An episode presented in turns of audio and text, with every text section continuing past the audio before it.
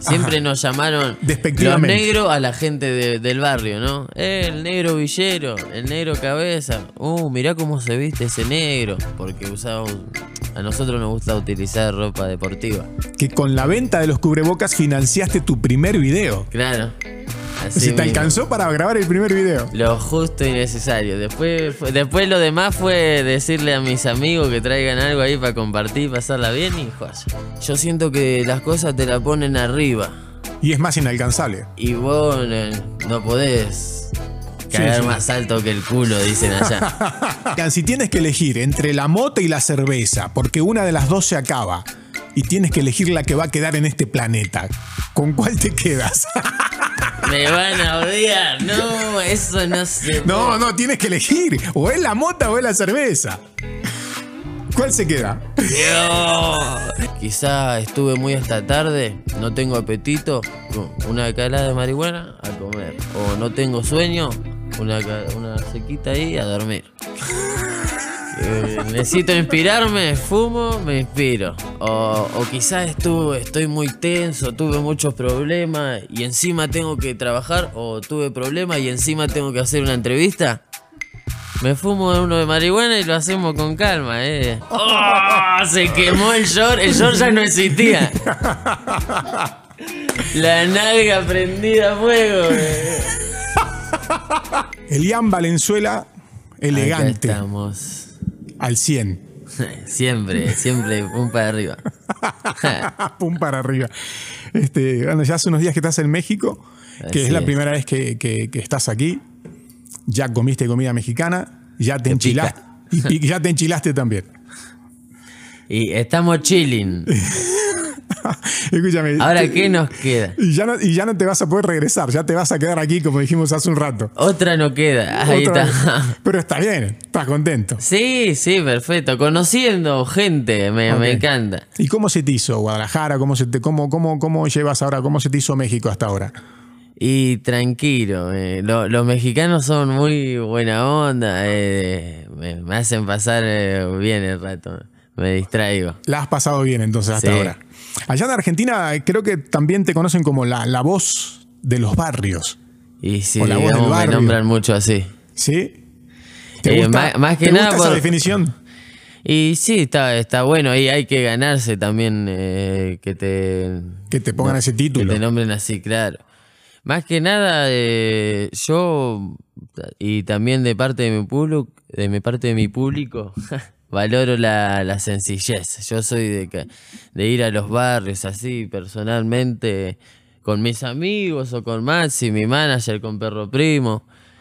Y hacemos cada tanto unas visitas así de sorpresa y... Para ayudar pasa- a la gente. Sí, para ayudar, a veces llevamos comida, o si no, tan solo para pasar un rato lindo Claro. y para llevar alegría, ¿no? Sí, sí. Eso te iba a decir, con solo tu presencia ya...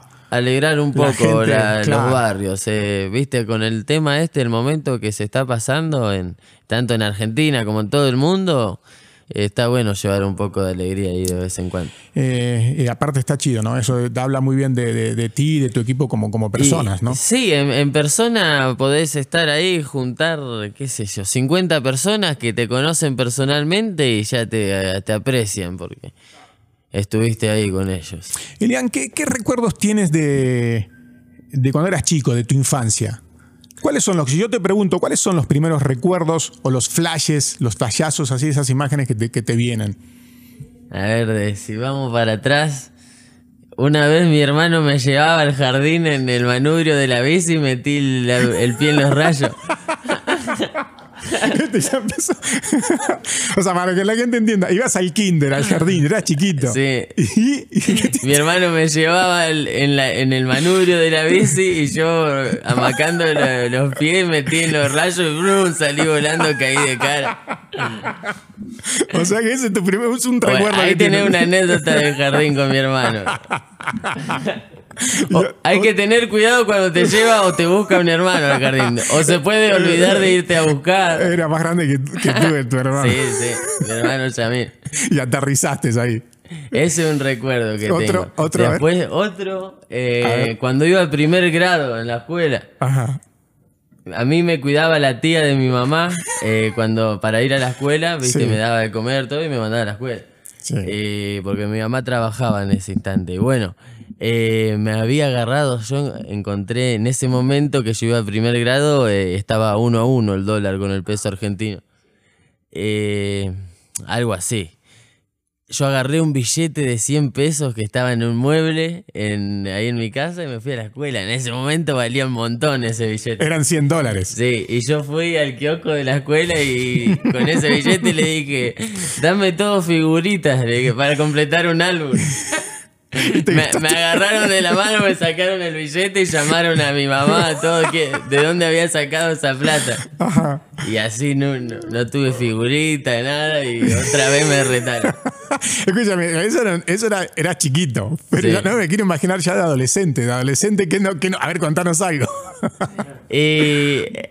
Fui, fui terrible en la escuela hasta cierto punto que comprendí las cosas y bueno, me, me amoldé, digamos, ¿no? Pero hasta la primaria, que se divide, acá también es igual, ¿no? Sí, sí, hasta sí, sexto, Sí, primaria. primaria y secundaria. Bueno, ahí en sexto de primaria, eh, yo ya estaba medio rebelde. Abandonaba la escuela. eh, primero fue por, por vagar un poco, eh, lo admito. Sí. Y después ya me ya era porque mi mamá trabajaba todo el día y yo andaba andaba solo, Solo, ¿viste? o con tus amigos. Claro, andaba tenía mucho tiempo y siendo joven uno Vagueando. uno se orienta en otras cosas, olvidate. Se portaban mal. Pero bueno, ya en un momento eh, estaba más enfocado en hacer las cosas en mi casa y hacerle, darle una mano a mi mamá. Hasta en un momento iba a trabajar con ella. Ya después no, no me llevó más a que la acompañe a trabajar porque me, te- me pagaba, ¿viste? Y ya me, yo iba agarrando el gustito de que mi mamá me pague, pero era parte de lo que cobraba ella, no era que estaba trabajando en el mismo lugar. Y nada, así me fue, la fui acompañando siempre. Ya eh, 14 años yo ya, ya, digamos, me comportaba como un caballero, no le hacía, No le hacía renegar tanto. renegar, claro. Porque vivías solo con, con ella, ¿no? Así es, y si, y si te, me portaba mal, la única persona que iba a renegar Sí, sí. era mi mamá. No, no hay otra persona. Eras responsable entonces en ese sentido con tu mamá, sabías que estaban solos y que te... Eso algún mismo. mo- o sea, la, la parte, la etapa de portarme mal, ya la terminé temprano. de chico, temprano, claro. Eso mismo. Eh, ¿Te sentías un poco responsable también de tu mamá? ¿Sentías que, que por ahí también la tenías que como que cuidar en algún aspecto? Y sí, prefiero yo cuidarla a ella que ella me cuide a mí. O, o- o piense que, que yo puedo llegar a hacer algo que, que haga mal. Entonces, nada, siempre le tr- traté de demostrar que estoy centrado, lo- los pies sobre la tierra.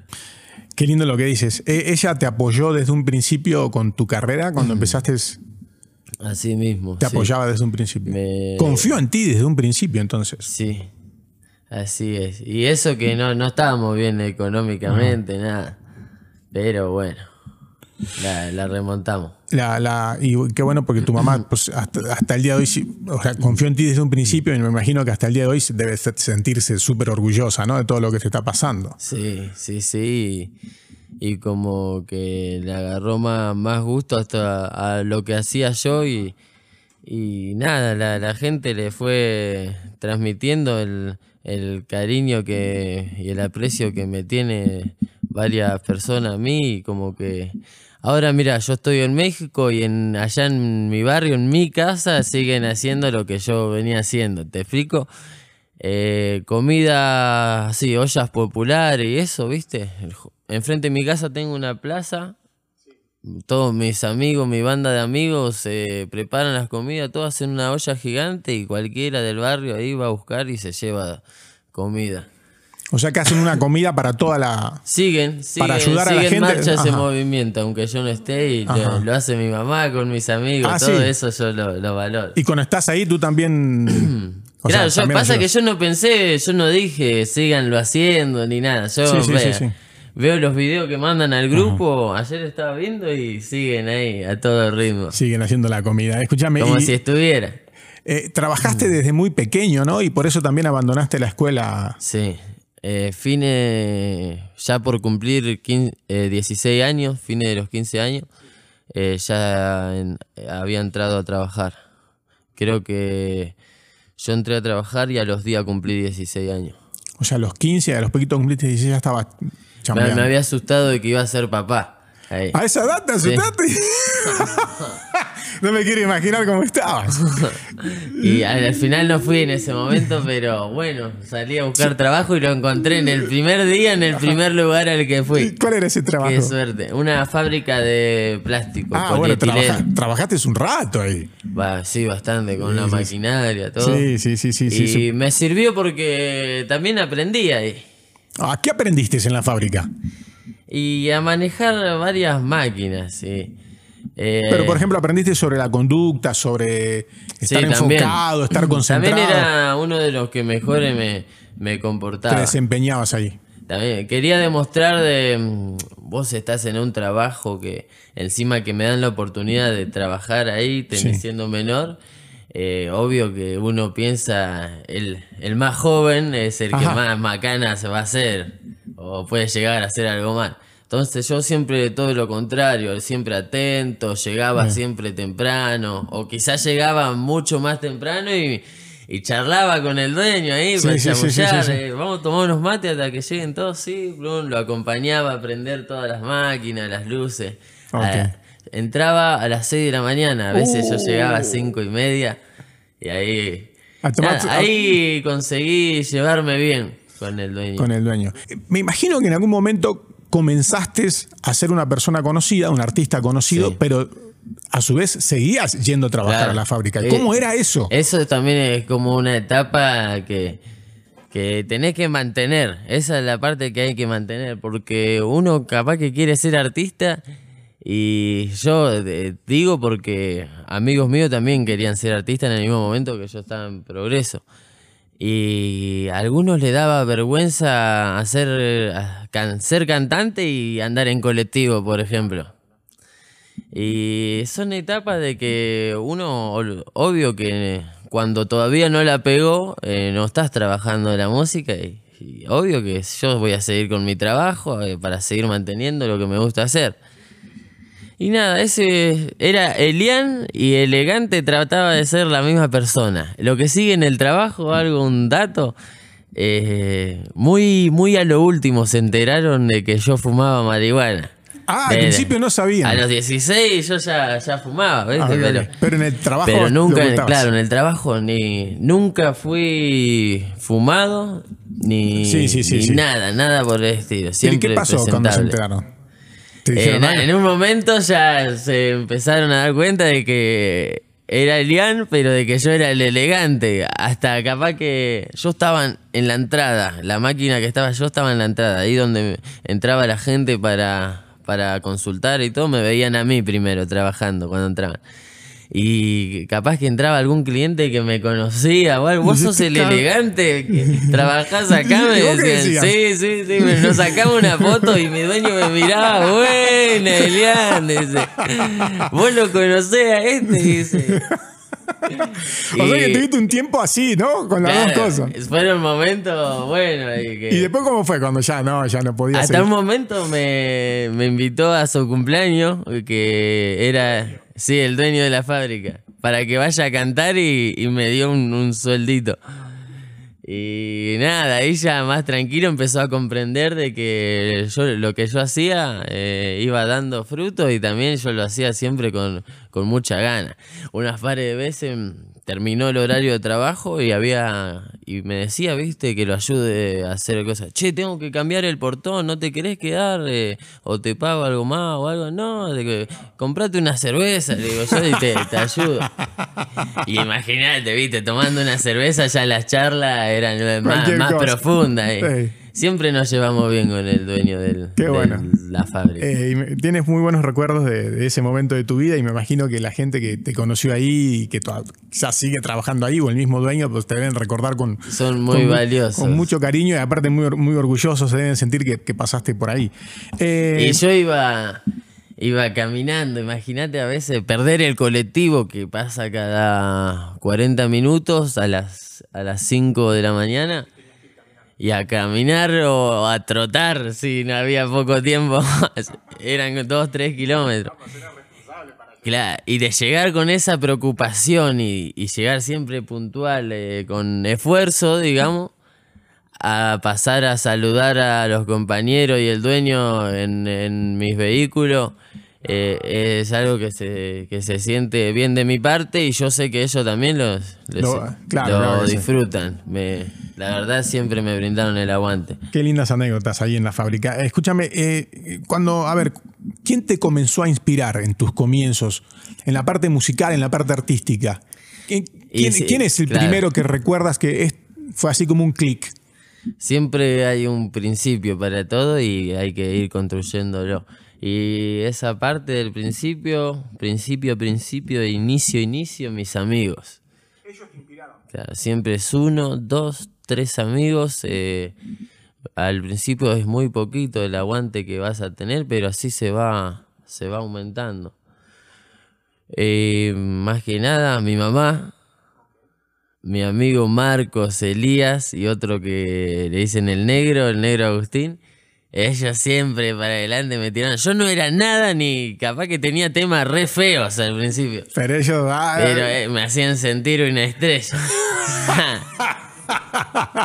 Olvídate, y eso se valora. Eh, se ¿Anda por acá alguno hoy no te trajiste a ninguno? Eh, no, no, me, gustaría traerme alguno para que recorra conmigo. Pero bueno, ya va a ser. Y este, pero, pero y musicalmente, por ejemplo, ¿qué, ¿escuchabas música de pequeño en tu casa o qué escuchabas?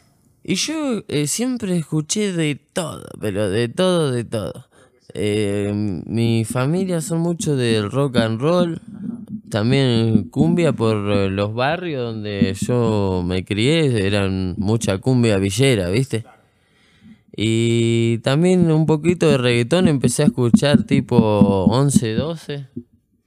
Y siempre fui variando, no, digamos, no, no me privé de que yo escucho esto, no escucho este género. Siempre fui acumulando todo. Para, o sea, yo puedo caer en una reunión y te puedes estar cómodo, me gusta cualquier tipo de música. O sea que tienes influencias de, muchos géneros. Así mismo. Y eso, eso se ve reflejado en tu música. Eso, yo quiero orientarme a eso, a que no haya diferencias y la música es música. y los géneros son parte de la música. ¿Y en esa época comenzaste grabando solo? O sea, ¿te grababas tú solo? Sí, sí, tenía una netbook que la entregaba al gobierno. Eh, ese es otro tema. que me grababa con esa, viste que las notebooks traen la cámara y al lado tienen como un agujerito que es el micrófono. El micrófono.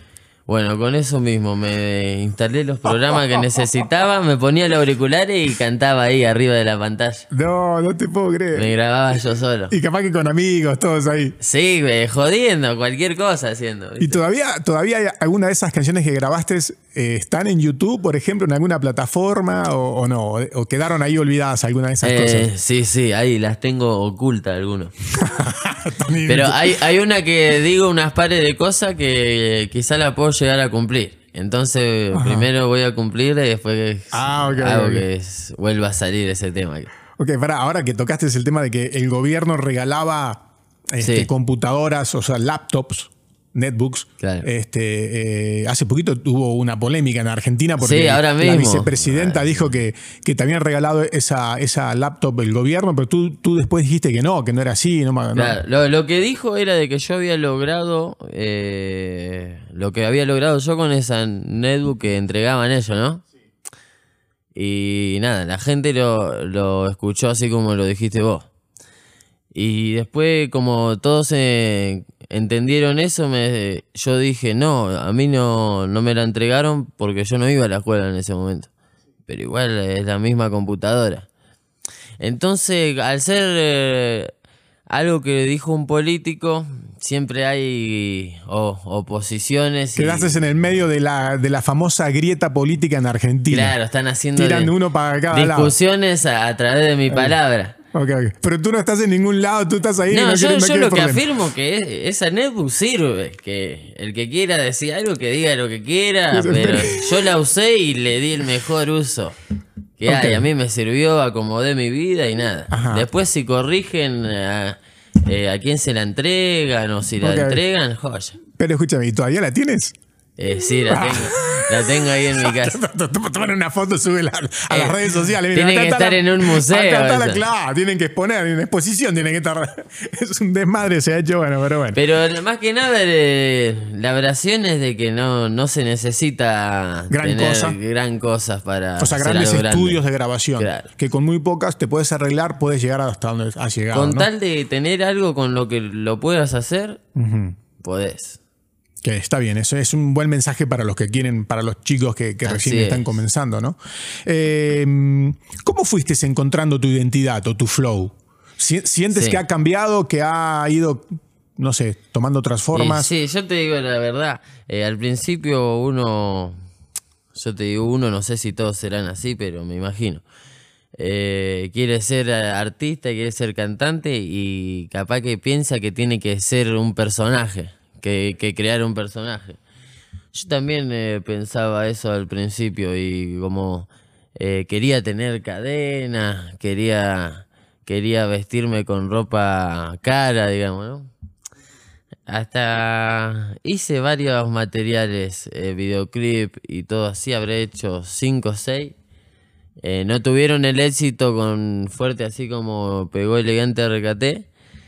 Eh, pero llegué en un tiempo ahí a, dar, a pensar, no, yo no quiero ser un personaje, no, no quiero eh, pagar una vida que tampoco la puedo pagar ahora. Y, y quiero, y quiero ser real, porque yo so- soy como hablo yo. Tú mismo. No, así, quiero ser yo mismo. Y eh, fue como en, en el momento sentir como, voy a dejar de, de hacer esto. Y, em- y empecé a hacerlo como así, sin, sin importarme, eh, sin... Antes yo pensaba que para hacer hit tenía que ser una canción con un diálogo que lo entiendan todos, o, o quizá hablar más neutro, más centrado. Eh, pero en el momento que yo dejé de darle importancia a eso y el que me entiende me va a entender y el que no, que averigüe, que se informe y el que le guste mi cara, mis tatuajes, como soy, al- en el momento que me dejó de importar eso eh, y empecé a cantar así realidad y el idioma crudo que yo llevaba, en el momento que me mejor eh, resultado me llegó. Ah, Ok, ok, ok. Entonces, sí, no, pues fue. querías tomar como un personaje. Muchos artistas tienen, hacen como un personaje, tienen como doble, una doble vida, entre comillas. Pero no, pero no era lo tuyo, digamos. Te muestras como eres. lo- y ya está. logré demostrarme como es. Y eso, volviendo al tema de la política y todo eso, eh, muchos confunden de que yo haga apología o incite o le quiera transmitir de que eso está bien a que cante la realidad. Es una confusión que hay. Yo estoy cantando la realidad y estoy cantando lo que quizás jóvenes de mi edad o también adultos hacen en, viven en mi, mi barrio y en varios barrios. Y Por algunos eso- interpretan de que tú estás haciendo apología de algún delito, de alguna mala lo, lo costumbre. interpretan de esa manera, pero la gente se siente identificada y sigue lo que yo hago. ¿Por qué? Porque es así. Sí, sí, sí, es la realidad que estás plasmando en tus canciones. Claro. Eh, a ver, ¿la cumbia fue tu primer amor? Y sí, sí, siempre me gustó la cumbia. digamos. Siempre te. A pesar de que escuchaba todo tipo de música, la cumbia siempre tiene ese ritmo que a mí me, me levanta. Te levanta. ¿Te, te sientes más cumbiero que rapero, por ejemplo? Claro, yo me denomino cumbiero. Porque todo siempre a, alguno que, que tira palabreo en, en música actual y todo eso siempre lo llama, ¿no, no te pasa que le dicen rapero siempre, o trapero o sí, sí, sí, y no sale de ahí? Sí, sí, sí, sí, sí. Lo encasillan, digamos. Claro. Y yo soy cumbiero. Tú te defines como cumbiero. Claro, puede ser. Lo que yo hago pero- es palabreo. Cuando la persona siente que estoy rapeando sobre Sí. la pista, eh, sí, es lo mismo, no, no es rap. Pero hay una cumbia rapera, ¿no? Eh, y sí, es un ritmo que, que lo podés llevar. Yo me fusiono todo, como te darás cuenta, así como el folclore con cumbia, reggae, cumbia. Una ópera, ¿te imaginas? que se tiren un canto ahí. Ey, ¿y ¿Qué es cumbia 420? Cumbia 420. Y ahí ya pasamos al género que trajimos nosotros, con DT Bilardo. Quizás yo soy la cara que lo expone, pero, Pero Bilardo es Bilardo el que es- está ahí en la maquinaria. Es el arquitecto. Haciéndolo sonar, sí. A ver, ¿qué es Cumbia 420? Cumbia 420. Una vez la definición que tiré es cumbia, reggaetón y marihuana. Ok. Ahora te la rebajo más, cumbia y marihuana. Eh, porque porque O sea, ya- la fusionamos con lo que sea. Ah, ok, ok. Hay un tercer elemento que puede ser cualquiera, cualquiera. Pero los dos Y principales. quizá también de fusionarla con lo que sea y la marihuana es que yo me fumo un- una calada de marihuana y me llevo bien con el que sea. se terminaban los problemas, no hay problema Así con es. nadie. Entonces, era cumbia, reggaetón y mota. Claro. Y ahora quedó cumbia, y mota. marihuana. Cumbia y mota, muy bien. A ver, decime la frasecita esa que dice del cumbia. Cumbia 420 para los negros. A- a- acá es igual que en Argentina, ¿no? Los negros allá le decimos. No, no, acá no, no. No, va. No es que le decimos, nos llaman. Siempre nos llamaron los negros a la gente de- del barrio, ¿no? Eh, el negro villero, el negro cabeza. Uh, mirá cómo se viste ese negro. Porque usamos. A nosotros nos gusta utilizar ropa deportiva. Ajá. y esto Sí, solamente por siempre hay diferencias, ¿viste? Así como Ajá, estoy ahora. ajá. No, aquí no, no tanto, pero bueno, sí, no.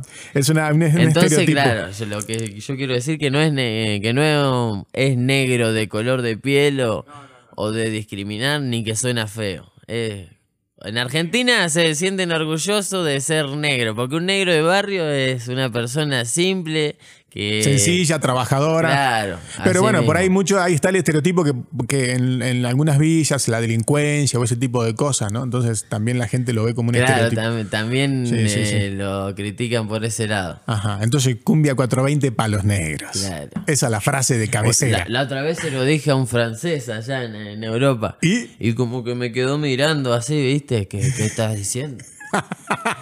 Y yo le digo, no, no te sientas mal que no, no es nada malo. Ajá. yo soy un negro, no, según Argentina. Y él, y él me mira mi mano, se mira la de él, nada que ver. bueno, entonces se está internacionalizando la cumbia 420 para los negros. Eso, Eh, bárbaro, bueno.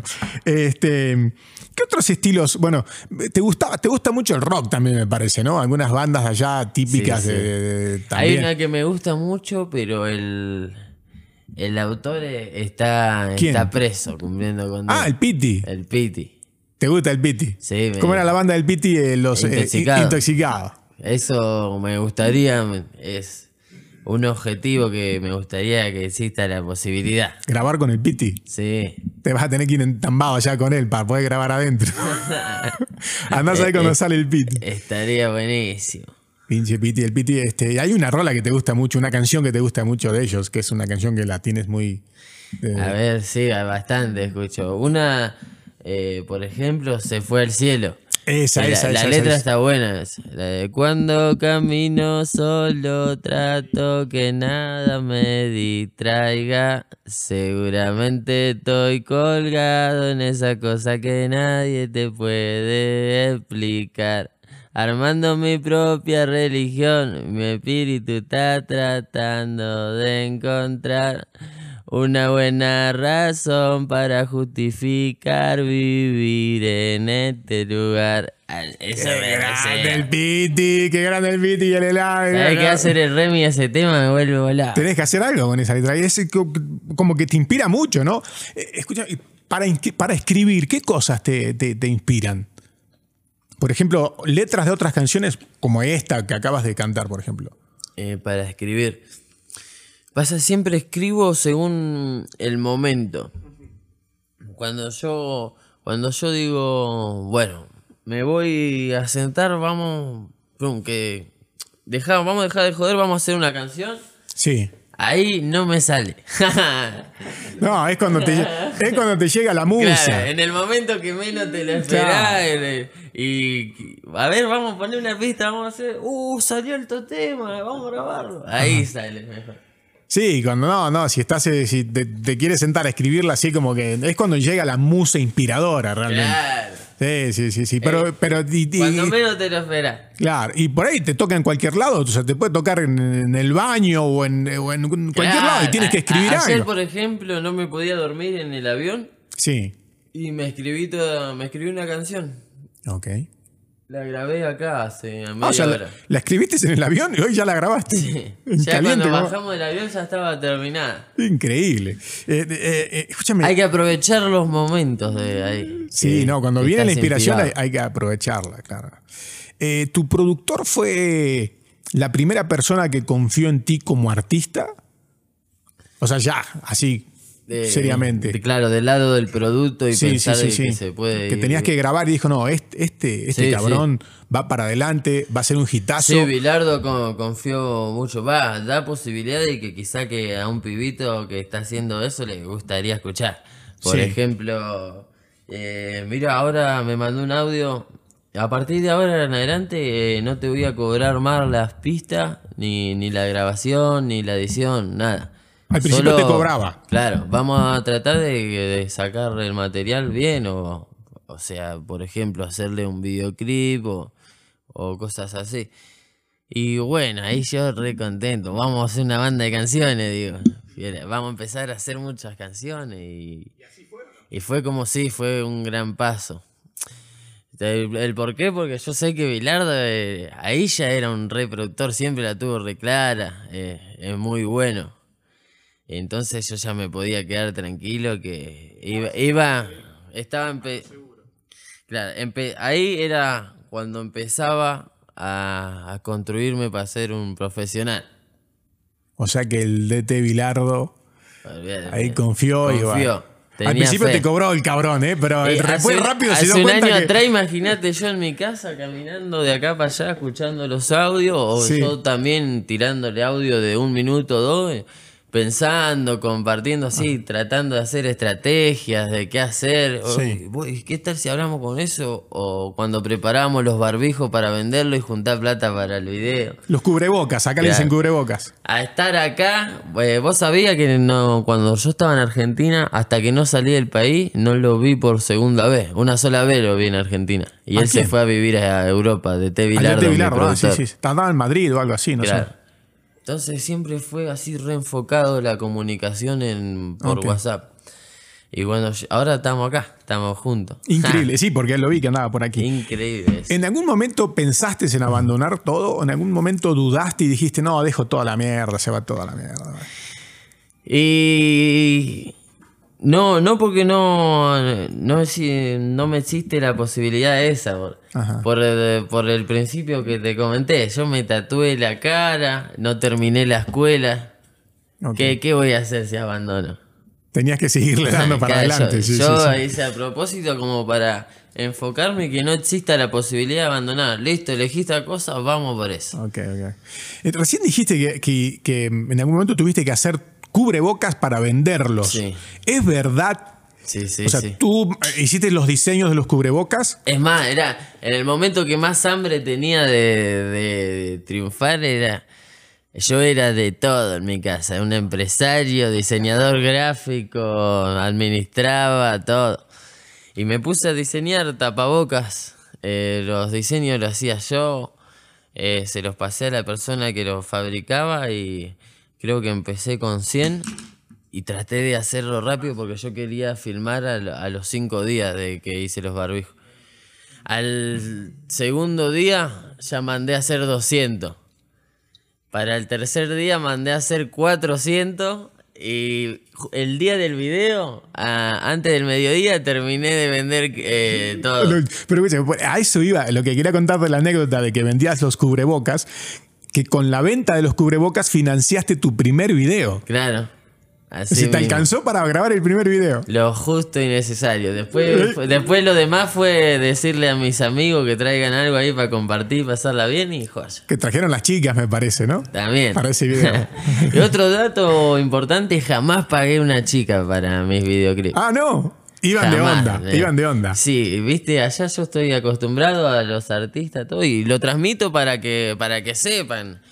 Eh, jamás, jamás pagué publicidad o una modelo o que me traigan un vehículo, jamás pagué nada, solo las cámaras que necesitaba y el trabajo que Ajá. hacían. La gente ha la colaborado, digamos, mucha gente Claro, amiga que, fue- que confía y colabora. Claro, te invito si querés, bueno, vení que la pasamos re bien y de paso hacemos el video, si querés salir, si no, no. Ok, ok.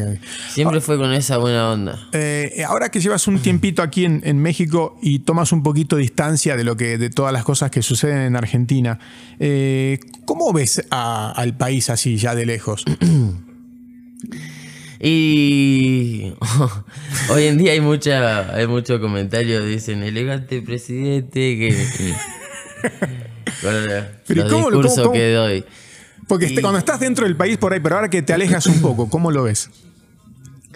Y es un tema hoy en día como está Argentina. Para mí hay mucha pelea por ser el mejor o por eh, dar los mejores proyectos. Para mí solo hay que hacer. Solo hay que ir y presentar buenas ideas. El barrio, si vos estás con el barrio, el barrio es el que más aguante te hace. El, vos querés el, aguante más, más potente, el barrio. Si vos estás con el barrio, sabés que te van a seguir en, en todo lo que sea y, y si a ellos les sirve, más, más todavía.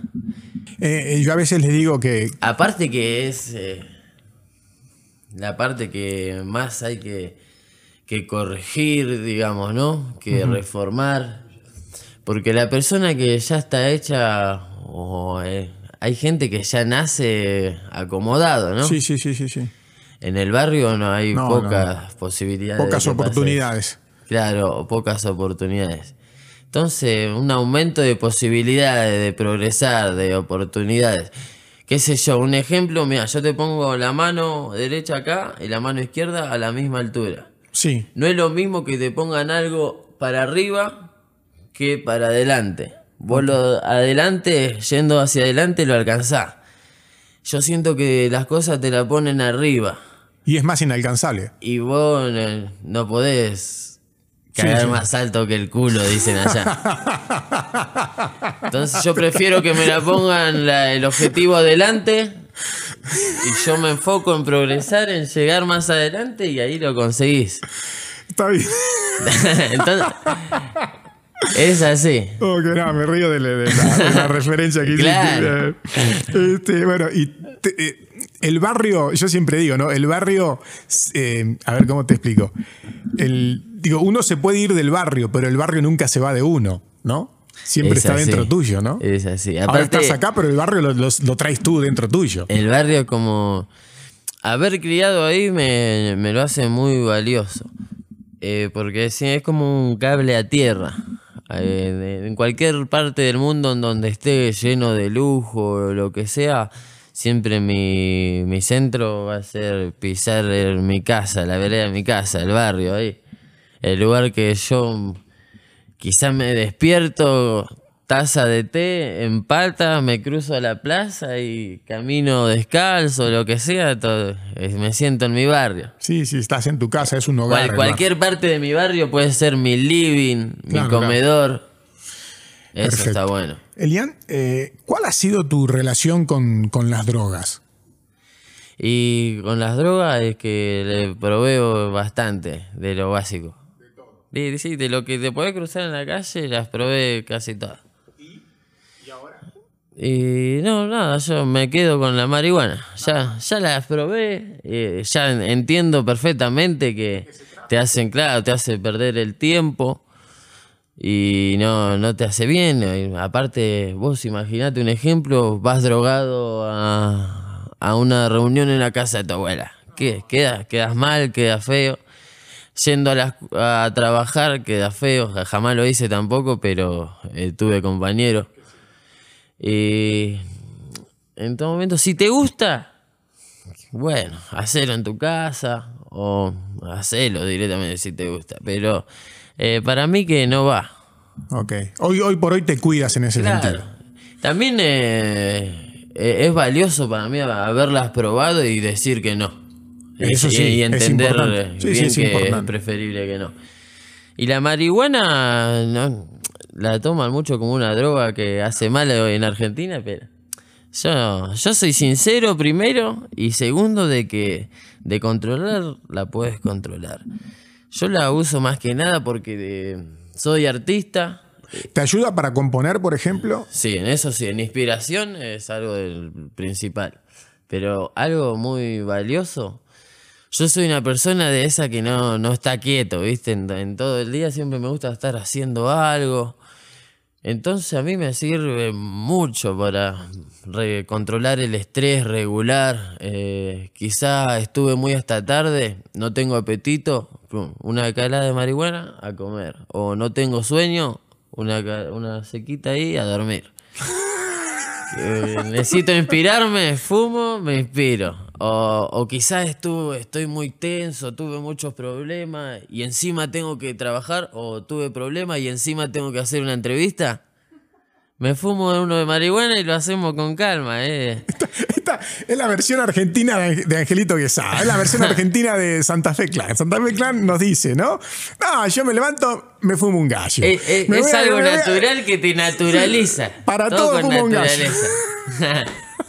Pero bueno, ojalá que algún día en Argentina lo dejen de ver mal y el que le gusta y se lleva bien con eso, que lo haga y el Claro. que no, no. Eh, está bien, Elian. eh, ¿En quién confías más hoy? ¿Tú como persona o como artista? ¿En quiénes te apoyas más? ¿En quiénes confías más? Y Hay una lista, los sí. primeros tres. obvio que en mi mamá, Ok. el manager, Maxi, sí. Por, e- por eso mi manager. ¿Te cuida este cabrón? en él, sí, ¿Te sí. cuida? Sí, aparte hace cosas para mí. Y Sí, eso sí. Es, es valioso, olvídate. Que una persona haga cosas para vos cuando uno lo puede hacer para él, ¿no? Y ese es el buen cargo que lleva él. qué importante. Aparte, digo, es importante también que te cuide, ¿no? Yo siento que te cuida mucho también. Sí, sí. Qué bueno. ¿Y quién más? ¿Tu mamá? Eh, ¿Maxi? ¿Quién más? Y mis amigos. Mis Tus am- amigos son de fierro. Mis amigos eh, eh, siempre es como que me mantienen presente ahí. Siempre me hicieron el aguante y también se ponen un cargo como que ellos son yo. Pero no te lo digo en el momento. Ah, me creo el elegante, tráeme alcohol, tráeme. No, en eso no. En, en el que nosotros somos los amigos de elegante, no, no quedemos mal, eh, comportate en, en esas cosas. Y eso está bueno. También otra forma de cuidarte también, ¿no? Claro. ¿Qué- eh, qué- eso es muy bueno que se, se pongan en tu punto de vista. Ajá, qué lindo. También así yo te le di la regañada, ¿no? Dale, boludo, ¿para qué te traigo? No te traigo más. eh. Esa pasaron. Claro, se portaba mal. No, te, no te llevo más a ninguna parte. Me estás haciendo quedar mal. Portate bien o te dejo. Ya, ya, ya- ya has tenido, problemas con la policía que de vez en cuando te hacen quilombo por cualquier boludez. Ya, ya sabemos. Pero bueno. ¿Tienes una colaboración? ¿Sientes que hay una colaboración imposible, que es una colaboración soñada y que te encantaría? ¿Hay una y que es imposible para, para que sientes que es imposible? ¿Cuál? Eh, la que la veo así es eh, con el indio Solari. Ah, claro. Pero Sí, ojalá sí, algún día se cumpla, ¿no? Sí que nada es imposible, pero eh, es difícil esa. Es muy complicada esa, como sobre todo con el indio que es Eh, el. na- nadie me dice que, que no lo voy a conseguir, pero yo siento que es difícil y sé que los demás también. Sí, no, claro, es casi. Esa sí que es casi imposible. es raro, pasa, yo, yo me dedico más que nada a hacer lo que nadie se lo esperaba. Y Y eso es una de esas cosas que, que podría suceder también. Claro, que, que nadie se lo va a Y esperar. que no, no, que na- imagínate, o sea, este, elegante con el indio Solares. Eh, sí es soñada, sí es casi imposible, pero bueno, todo puede ser. Quizá que el día que una persona de esa que los que tiene gran aguante y que la valoran mucho me entienda de que de lo que yo canto o los mensajes que transmito eh, quizá lo, lo ven de otra manera yo mm, es como te dije eh, hoy en día mi música lleva críticas de decir que que yo quiero que hagan lo que yo hago, pero me- más que nada de cantar la realidad. El Sí, día que acepten la realidad, quizá se den cuenta de lo que están viviendo. Oh, claro. Eh, em, a ver, ¿qué diferencias ves entre el género en Argentina y aquí en México. Ahora que estás aquí, que conociste, creo que ya conociste a, Santa Fe Clan, creo que conociste también a. Bueno, que has hablado con varios de Es, ellos. es muy. ¿Qué diferencias ves? Yo, yo lo siento que no se va tanto de la línea. Es como que puedes ser argentino y estar cómodo en, en México, puedes ser mexicano y estar, claro. Eh, mucha cumbia. eh, eh, también veo y escucho que hay un ritmo que llaman los corridos. Aquí corridos sí. tumbados. Sí, sí, sí, sí. sí. Eh, es parecido, siento que es parecido al folclore de allá de Argentina, sí. ¿Te gustaron los corridos? Sí, mucha, mucho guitarreo.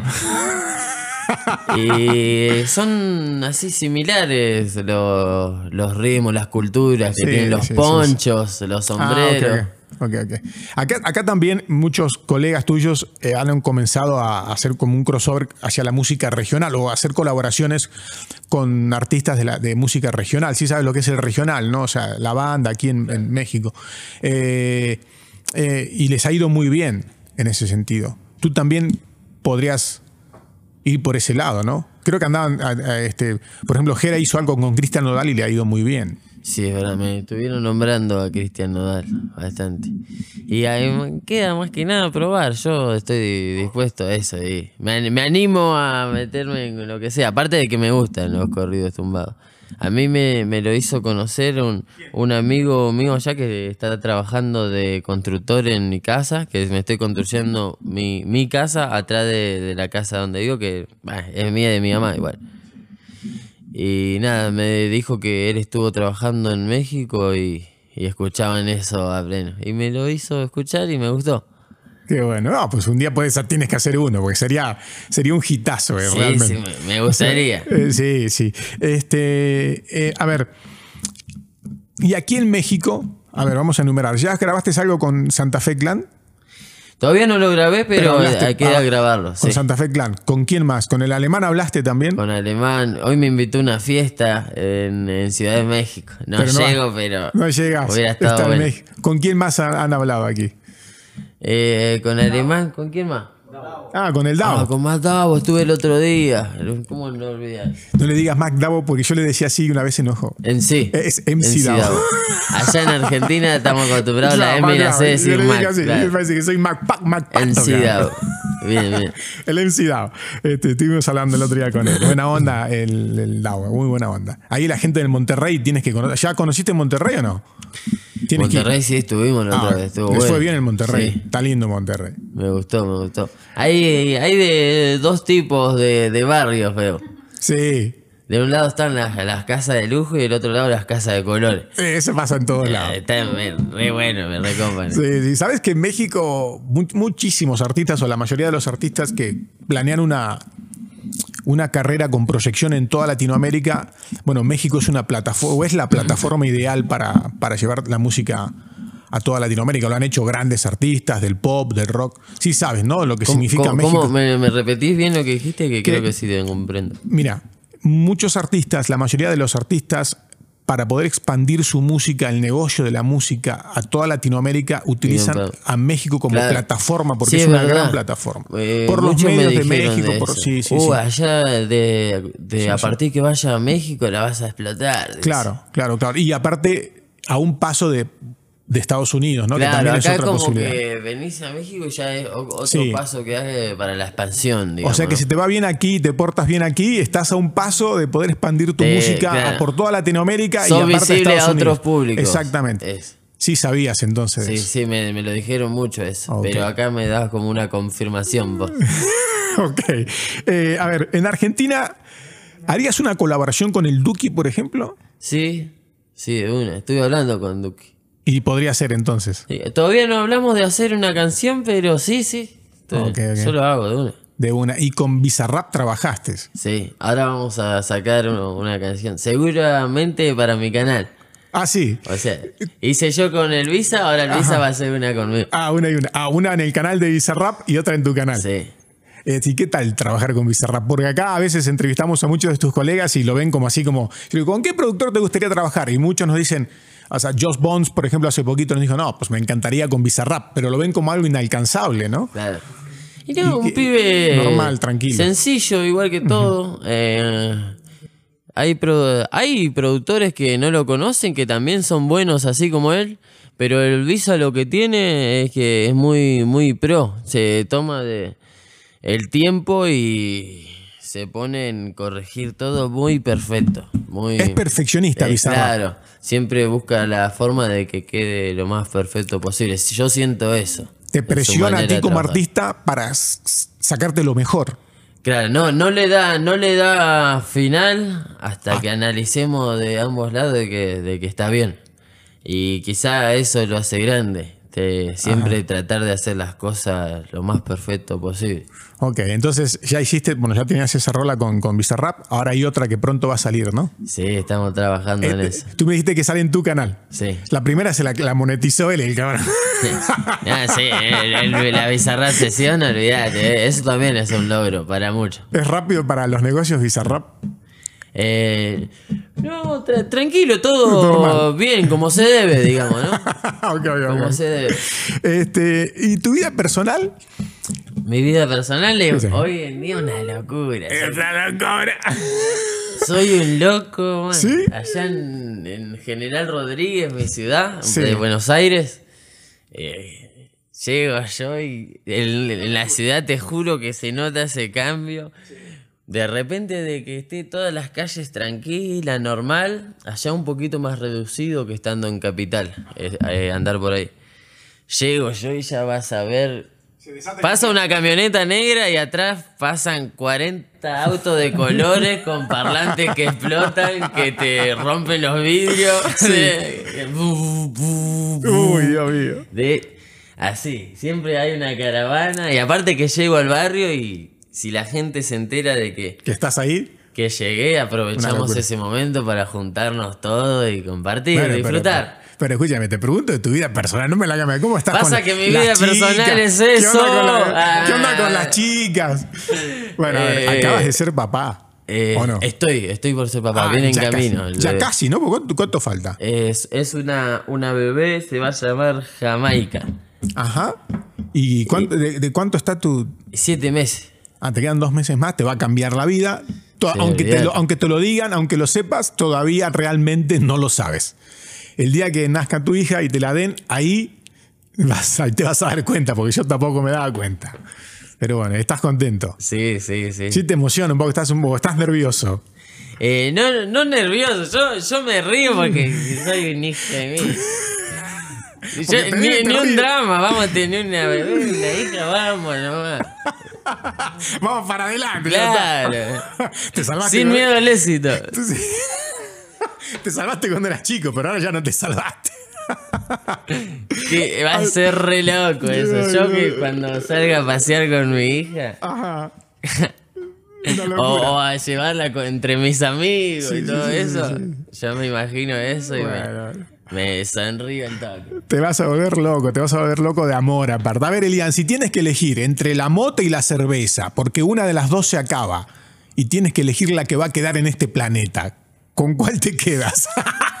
Me van a odiar. No, eso no se. no, no, tienes que elegir. O es la moto o es la cerveza. ¿Cuál se queda? No. Mirá, yo. yo-. Yo dejé de, dejé de tomar alcohol, pero de- igual de que deje que existir la cerveza.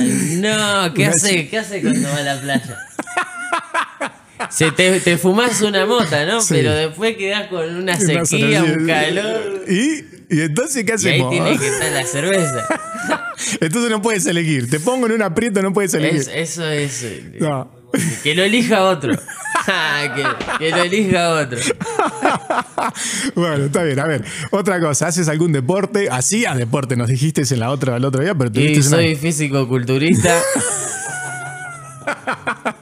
Jugabas al fútbol, tuviste una- un accidente, tuviste que dejar de jugar al fútbol. Pero te hubiese gustado ser un gran futbolista. Sí, más yo jugaba al fútbol y iba al gimnasio pero iba potente, enganchado en el gimnasio. Cuando me chocaron, eh, y- para darle un ejemplo, yo hacía de pecho 95 estaba levantando en ese momento, que tenía, ¿cuánto tenía? 15 años. Cuando me tuve el accidente ya se me bajaron todas la- las esperanzas de, de ser musculoso. ese, ese ha sido el, el momento Yo más. estaba todo duro, viste, marcado, y de repente te dicen tenés que estar 3, 4 meses en cama, no, ya está. Tra- tráeme la play y una hamburguesa. Ey, cuen- cuenta la anécdota de cuando te fueron a buscar, cuando te fue a buscar la ambulancia. Eh, ¿Qué te dijeron? no, ¿Qué te- Estaba en el piso, Ay, no sé. podía ni hablar, todo del golpe en el pecho que tuve, no me podía levantar, no me podía mover. Y encima era frente a la plaza del barrio que tuve el accidente. Sí, todos viendo. Me vieron todos, se cruzaron todos de la plaza a la calle y hicieron una rondita para mirarme. No, y me hablaban todos a la vez, me estaba volviendo loco. No podía responder, nadie me escuchaba porque estaba. Yo- No me salía, no tenía aire. Y La ambulancia tardó como 40 minutos en llegar. El asfalto re caliente en verano. Encima de. El choque fue así. Venía más o menos rápido en la moto, pero ah, venía, estaba por cruzar un auto. Yo lo vi. ah, tres cuadras antes, dos. Vi que iba a cruzar un auto, pero que no cruzó. Yo pensé que me había visto. Y justo cuando paso por adelante, eh, el hombre del auto acelera mirando para abajo, así para atrás, como buscando algo. No veía que, ve- que venía yo. te llevó puesto. Y yo paso, digo, uh, pasé. Y justo cuando estoy terminando de pasar me toca la luz de atrás y la moto me empieza a saltar para todos lados. Fueron dos segundos que dije, no, me muero. digo. Agarro el manubrio y me tiro de costado agarrado a la moto y levantando la cabeza así. Yo empecé a arrastrar 100 metros, una cuadra entera. ¿Ibas con casco? No. Por Uy, eso Dios. iba levantando la cabeza de Te que no me toque del piso. Imagínate, con vos estás haciendo como así, te están mareando Claro, claro. en círculo. Y más la fuerza y la velocidad te cuesta levantar la cabeza de que no toques el piso. Yo estaba haciendo fuerza así. Mientras giraba, así le pasaba los cordones de la calle, la vereda, los autos. Y quedaste ahí Y, me- tirado. y cuando aterricé yo veía que se me venía ese auto y que me lo iba a chocar. Pensé que me la daba en la cara, y me la di en el pecho y quedé ahí. Y, y pará, contá, vino la ambulancia. No, no podía creer que estaba vivo todavía. Pero cuenta la anécdota, a ver. Ah, no, y lo que te iba a decir, con todo ese arrastre que tuve, y el asfalto caliente, y un shortcito Te tenía yo. todo. ¡Oh! Se quemó el short, el short ya no existía. La nalga prendida a fuego. No sabés, no podía ni dormir después, no, no me podía acomodar, nada. Tenía un, un raspón desde la parte de atrás de la rodilla hasta la Quemado, espalda. todo quemado. Bueno, y quedaste tirado ahí. Llega la ambulancia. Sí. Y entonces, Eh, está ese momento que te levantan con la camilla y los enfermeros no tienen fuerza. Sí, ¿Viste ese sí, momento? sí, que te revolean para todos lados. sí. Bueno, fuimos, llegamos al hospital. Pero no te dijeron ahí, este parece, ¿cómo, cómo- te parece que, se no- va a salvar que no- o no? Sí, mi tío le pregunta, ¿llegará? Doctor, ¿llega bien al hospital? Le dice. "Mm", dice el doctor. Y le hace no, así en silencio. Y yo justo había abierto los ojos y lo vi. Uh, ahí me tranquilicé todo. Estiré y empecé a, a estar tranquilo, a, a respirar bien porque Ahora nos tenía reímos. que, tenía, tenía que seguir vivo. Claro, ahora nos reímos, pero en su momento debe haber No, sido muy en ese complicado. momento ahora no. quedó la anécdota y nos No reímos. quería pensar en nada. Qué increíble. A ver, Elian, este. Por fortuna ahora estás estás súper bien. Eh, para ir terminando, eh, ¿cómo sientes que vas a continuar tu carrera? ¿Sientes que vienen cosas muchos mejores? Y, sí, sí, por cómo está ahora es obvio que, que siento que se vienen cosas buenas, pero lo importante es mantener los pies sobre la tierra y más importante es en el momento que estoy pasando yo que, que te dicen que soy el número uno. Yo tomo de e- esa, esa palabra la tomo como que estoy en el momento de que todos los puntos de vista están hacia mí. No hay que fallar. No hay que hacer. ¿Sientes un compromiso cuando te dicen así? Ajá. Claro, yo más que nada trato de seguir sencillo. Así no, así nunca creo que me va a pasar nada. Obvio que hay que profesionalizarse para manejar mejor las cosas. Sí. yo si estoy apurado, no puedo salir a la, a la calle a, A así loco. sencillo porque me van a frenar cada dos pasos. y Claro, voy claro, a claro. llegar tarde. Sí, sí, sí, sí. Entonces, quizás todas las cosas con más tiempo, siendo artista, tenés que fijarte en todo. ¿Qué significa tu mamá para ti, Elian? Y qué sé yo, a ver cómo te lo puedo explicar. Y como una estrella que me guía. Qué Y lindo. siempre así. Quizá no, no tuvimos la perfección, pero nos perfeccionamos. Tuviste lo Eh, suficiente. Claro, no, nunca fuimos mala gente, sino que nos faltaron cosas. Y así fue. Hoy en día podemos estar a la altura de, cualquiera. Me- a mí no me interesa que tenga poco recurso o poco dinero o la forma que esté vestida. Es lo que menos me, me importa. Eh, siempre uno puede precisar algo del otro. Tanto yo puedo ser millonario y me encantaría ponerte en, el molde de que yo soy un, niño que nació millonario. En la mejor escuela, eh, con eh, unos modales diferentes. Imagínate que ese chico un día de- despierte en un barrio con toda la gente que ellos se sienten diferentes. No voy a decir con toda la gente diferente.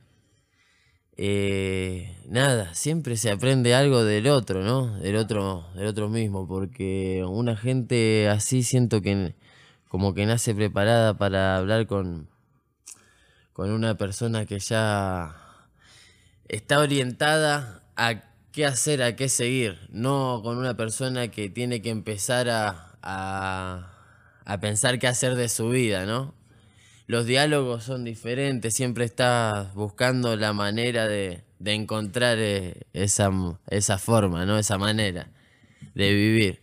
Entonces siento que una persona que haya nacido con faltas también tiene unos valores muy valiosos.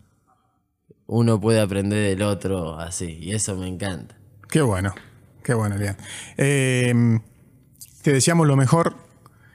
Eres bienvenido. Ojalá que continúen los éxitos. Aquí en México te va a ir muy, pero muy bien, hermanito. ¿Qué? ¿Vas a cantar? ¿A qué dije? Que ya te pidió la productora que cante. ¿Qué, qué, qué tenemos? Una cumbia, algo, qué sé yo, no sé. A ver, un... Bueno, pero esto dice así. Comienza a montonar, se me calienta el pico. Vamos encapsulado al pariasiento y pico. Dame más pa' picar, perro, que yo lo pico. Y pa' las mujeres bien chorras soy bien rapidito. Y la hago que mueva cintura, agarrada de la cadera. Pa' meterle con locura, yo traje la verdadera. Si querés hacer travesura, gata, ponte. Y el otro, eh, como dice.